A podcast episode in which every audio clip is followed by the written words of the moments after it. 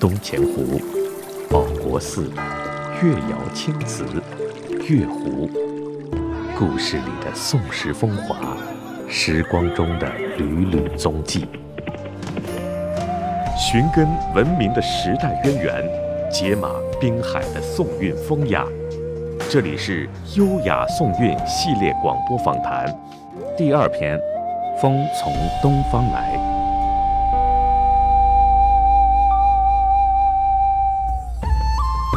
大家好，欢迎您收听《优雅宋韵》广播系列访谈。今天播出第二篇《风从东方来》，我是张瑞。今天我们邀请的专家是来自宁波大学外语学院的李广志副教授。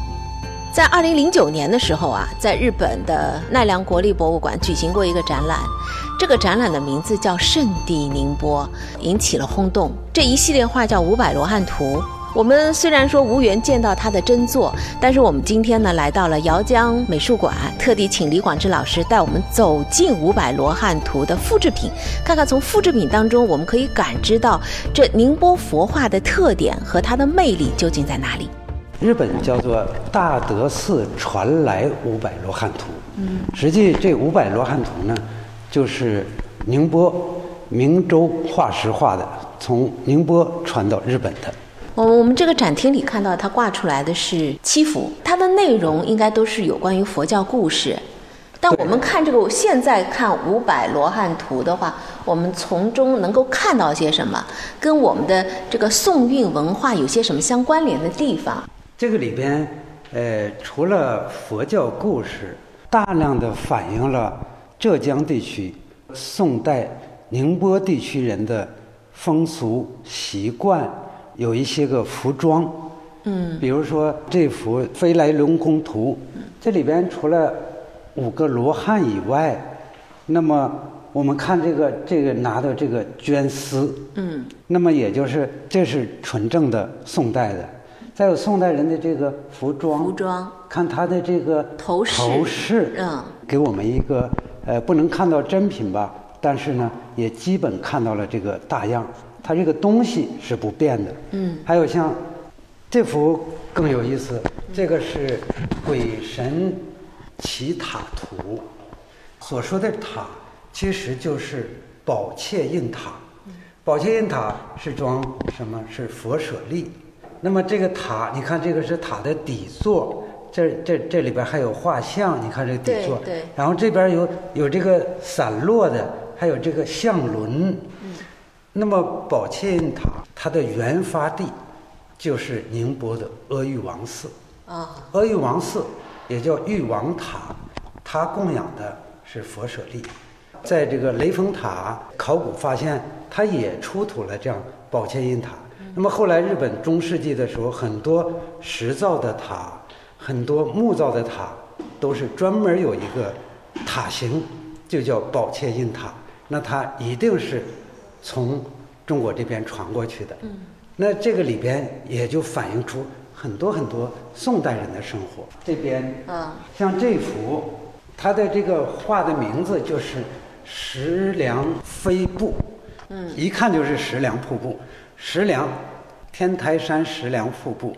那么日本奈良时期的新兴佛教最大的流派就是天台宗，那日本的天台宗。天台祖师最成，第二祖师一真，都是去的天台山，在天台山，在国清寺，你看这个，这这还有这样的这个古树石桥，画的非常的逼真，非常的形象，并且这个罗汉分两旁，从这个名字和真实的瀑布来看，这些五百罗汉图非常有价值。你看这个是。鹅毛掸、鹅毛扇，这个尤其这个大的香炉，这个香炉呢，它是越窑青瓷。嗯，你看这个，它这个上边那个造型，呃，下边那个角足和一些个构件，还有这个茶具、碗等等，通过这样的一些个复制再次展现出来，那么理解呃宋朝文化、宋宋韵文化的话，也有当代的意义。呃，把它融入到我们的现实生活中。李教授，呃，刚才也提到过，二零零九年的时候，在日本举行过一个展览，叫《圣地宁波》。那么这五百罗汉图呢，是在这次展览当中引起了特别的轰动。日本的美术史上呢，有一个专有的学术名词叫“宁波佛画”啊。作为宁波人是很骄傲的，但同时我们还有一些疑问需要解答：为什么佛画当中关于宁波，在这个展览当中关于圣地？这得回到更远一点，宁波的美术在宋代时期啊是非常的发达。呃，像刚才说过的大德寺五百罗汉图，这是一个代表性的。在日本现在保留下来的宋代宁波佛画，还不仅仅是这些五百罗汉图。它呢，主要呃收藏在日本京都的大德寺。那么它一共是一百幅，每一幅呢是五个罗汉。它的这些图啊，基本上出于两个人之手，一个叫林廷圭，一个叫周继长。他们在南宋一一七八年到一一八八年，大约这十年的时间，绘制了这样的一百幅的罗汉图。那罗汉图最初呢是由明州、宁波、东钱湖那边有一个寺院叫惠安院，铭文显示啊，他这里边的僧人，呃，叫义少，目众结缘，供养惠安院的这些个系列佛画。从美术史上角度来看呢，是目前世界上发现的以完整的数量最多的，容量也最大，制作。非常精美的宋代浙东宁波地区，呃，反映佛教题材的这样的美术作品，呃，已经判明的这五百罗汉图啊，它其中有四十八幅里边有铭文，也就是说，在画上都有这样的文字的特别的说明。对对，这个因为现在的这些个铭文呢，有些都渗到这个布里边了，看不清楚了。那么后来他们经过。利用先进的技术，把这些个文字，呃，显现出来很多。其中我看到这个铭文里边的记录啊，万岭乡正界、万岭乡老界，这些个地名，都是历史上呃宁波呃这个县乡所具有的。近几年来呢，通过这个图文，重新认识呃浙江地区、宁波地区。当时宋代的艺术、美术、佛画以及这些个作品和人们生活的一些个关联。二零零九年那次展览的时候，特地打的标题叫“圣地宁波”啊，我想它这个圣地肯定是有渊源的。呃，是的，呃，我所见到的，他们能够成为圣地的、受尊重的，呃，有圣地宁波，还有天台山。嗯，还有五台山，呃，剩下的好多没有这样表达的，这也说明宁波或者是通过宁波，呃，传到日本的艺术文化，呃，和佛教思想、礼仪等等，呃，宁波是在日本文化中占有非常重要的地位，所以他们才起了这样的一个名字。包括今天呢，走在宁波街巷、石板巷、车轿街。那么这两条街巷产生了很多的艺术作品。那么日本那边收藏的金大寿啊，还有这个陆信中啊，这样的它的铭文里显示，都是来自于宁波这两条街，他们在这一个地方绘画的，所以也可以认为当时啊这些个地区可能是都是画廊、画房或者是文化街。并且从中产生的这些个艺术作品呢，是在宋代或者是以晚一点的元代，因为当时宁波是对日本海上贸易的最大的口岸。这样的话，宁波自身的这个文化艺术很多就传到了日本，说明当时已经形成了一条文化产业链了。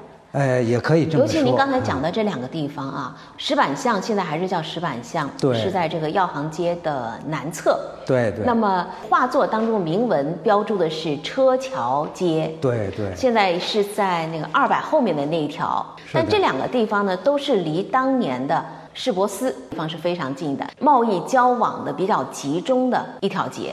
它也既是一种文化的一个地方，同时好多外国的使节，像日本明代的时候遣明使，就也就是现在的石板巷那儿，呃，他们那就是嘉宾堂，过去他们就住在那里，并且它的附近呢非常著名的，当时宋代的像开元寺啊、关中讲寺啊，都离得不远，嗯，所以它确实既是一个人员密集、文化交流，也是一个贸易。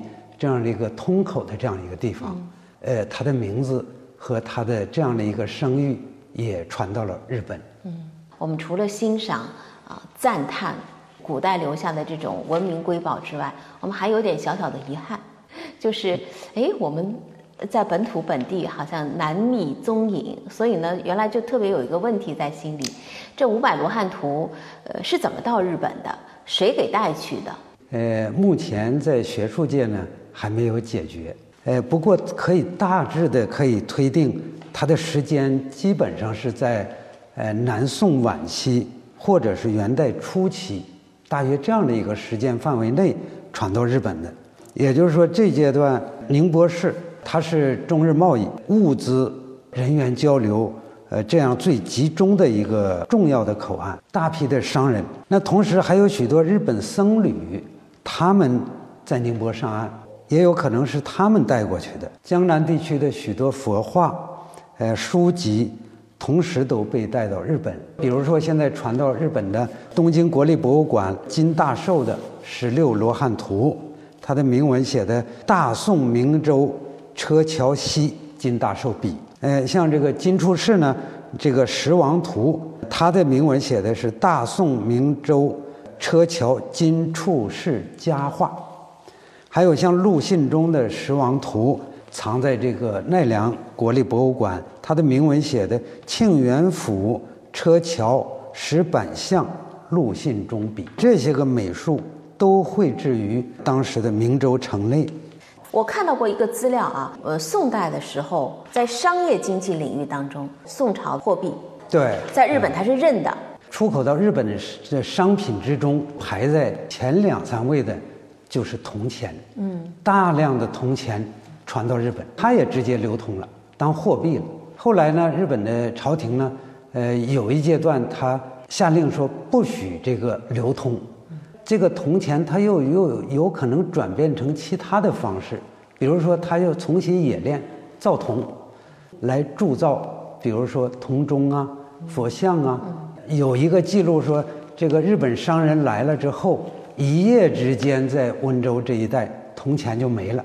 哦，所以这个南宋朝廷也曾经颁布过不许出口铜钱。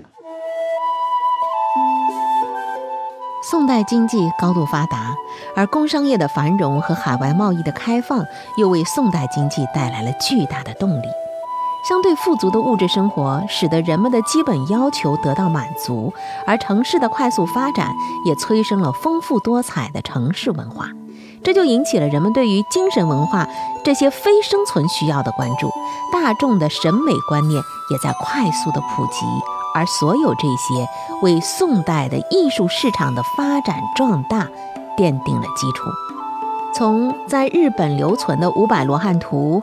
十六罗汉图、十大法王图等等系列的宁波佛画，我们可以看到，在宋代已经开始出现类似于现代的商业画廊概念的画肆，由此可以想见当时的艺术品交易。新的诉求和趣味必然要求有各种各样的新的风格，所以在艺术市场上头的繁荣，也在一定程度上影响到了宋代的文人画。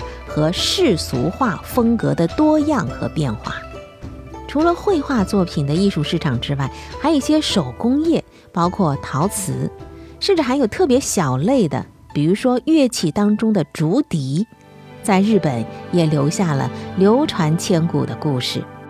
宋初，日本执政的鸟羽天皇给宋朝皇帝献金千两，由此得到许多回赠品，其中有一根竹子。竹节像蝉一样威龙饱满，富有节奏，栩栩如生。日本用该竹做了两只笛子，一只叫蝉折，另一只称小支。在日本笛文化中，这两只特殊的笛子保留至今，一直占据着重要的位置，可谓是中日文化交流史上的一个亮点。用中国竹子制作笛子，在日本文献中又被称作汉竹、甘竹、干竹、唐竹等。值得一提的是，这两支鸣笛及其相关的历史演绎，并未随着时间的流逝而消失。时至今日，它们仍然作为日本的一个历史文化符号，完好无损地传承下来。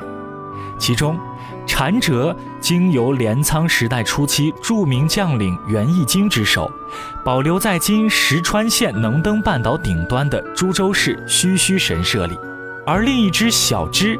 则落户于平氏家手中，最终落户于今神户市须磨寺的珍宝馆中。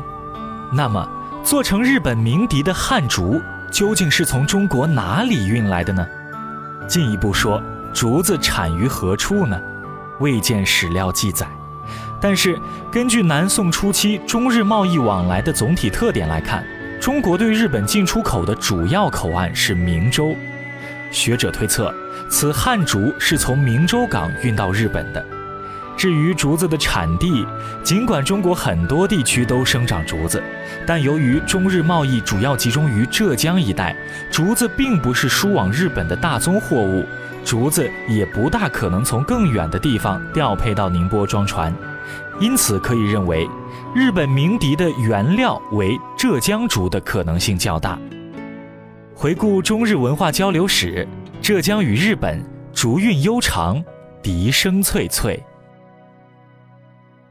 有两个碗，这个碗呢有一个特殊的名字，它叫马黄瓣。东京国立博物馆收藏一只南宋龙泉窑产的青瓷茶碗，制造年代大约为十三世纪。它不仅晶莹剔透、翠绿诱人，具有很高的实用价值和艺术价值。更重要的是，有一段持续八百多年的美丽传说一直延续至今。日本平安时代末期，时任朝中大臣的平重盛从博多招来一位大宋商人妙典，让他带黄金三千两回宋朝供养明州阿育王寺。大臣平重盛说：“听说你是个正直的人，这五百两给你，其余三千两你拿到宋朝去。”到玉王山，给那里的僧侣一千两，两千两献给皇帝，作为买田地的钱，捐给玉王山，为我祈祷冥福吧。妙典奉命，见到玉王山的方丈佛照禅师德光，说明事由。佛照禅师甚是随喜赞叹。玉王山指的是宁波阿育王寺，佛照禅师德光指的是阿育王寺住持卓安德光。宋孝宗皇帝赐卓安德光佛照禅师法号。佛照禅师接到平重盛的供养金后，给日本带去了数件礼物，其中就有这件青瓷茶碗马黄瓣。这只茶碗南宋时期传到日本，经历几百年，到了明代，茶碗传至幕府将军足利义政手中，因底部出现了裂痕，所以派人送到明朝，想更换一个新碗。明朝匠人灵机一动，以铁钉六钱数支半如马黄，由此诞生了这个妙趣横生的马黄半茶瓯。这个马黄半碗，一九七零年遵照已故三井高大先生的遗嘱，他夫人将碗献给东京国立博物馆。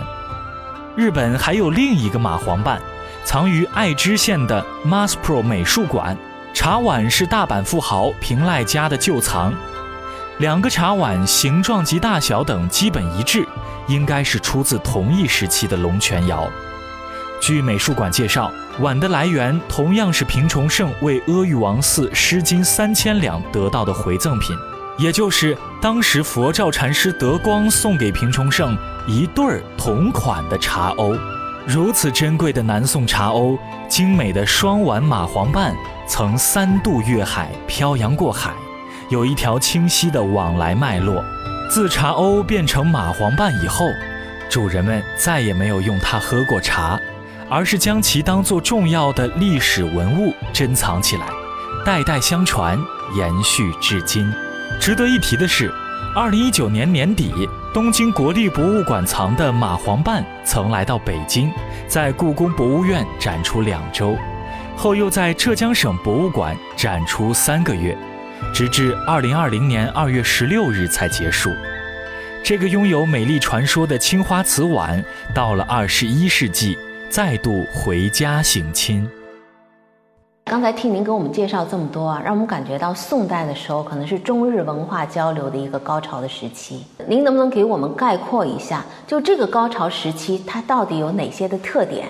呃，我认为啊，它的特点主要体现在商业往来，大量的设置市舶司。管理海外贸易和商品大量的外出，比如说当时广州、泉州、宁波、呃明州、杭州、秀州，呃这样的这个贸易往来非常频繁，这是第一个。呃，这个也带动了经济的发展，佛教交流、文化交流，呃，达到一个又是一个高潮期。那么宋代呢，这种是以。民间贸易形式却对日本产生重大影响的是方方面面的，比如说日本的饮茶习惯，日本的种茶技术，呃，荣西从宁波走的时候带回去了茶种，因此荣西呢又成了日本的叫茶祖，并且回去之后他写了一本书叫《吃茶养生记》。那么包括日本的语言，日语的汉音里边专门有一个唐音。这个唐音不是唐朝，而是宋代传过去，甚至于对他的这个语言也产生重大影响。还有一些个生活习俗、饮食习惯，很多都是宋代的时候出现的。第四点，中国商人大量的到海外去经商、居住，甚至于我们说叫侨居海外，这个高峰就是宋代开始的。从十一到十三世纪，现在有史料记载和考古发现能证明的，在博多地区形成了这样的一个中国人居住区。中国史料记载的叫大唐街。那我认为，在宋代形成的博多地区形成的中国的这个大唐街，是应该是中国的唐人街在海外的最早势力，足可以看出宋代。浙江地区、宁波地区这样的一个窗口性的贸易交流的，也就是海上丝绸之路的这样的一个节点城市，它的历史的重要性和文化传承，至今仍然留在文本中，留在人们的生活中。谢谢您，李教授，今天接受我们的访谈。让文物说话，让历史说话，让文化说话。寻找宋韵在宁波，感知优雅宋韵文化。感谢收听本期的《优雅宋韵》第二篇《风从东方来》。欢迎您持续关注《优雅宋韵》广播系列访谈节目。本栏目由宁波市社科院社科联和宁波广播传媒有限公司联合出品。网络之上，喜马拉雅瑞眼评说可以收听到访谈的长音频节目。宁波音乐广播视频号宋韵宁波的短视频内容。好，我们下期再会。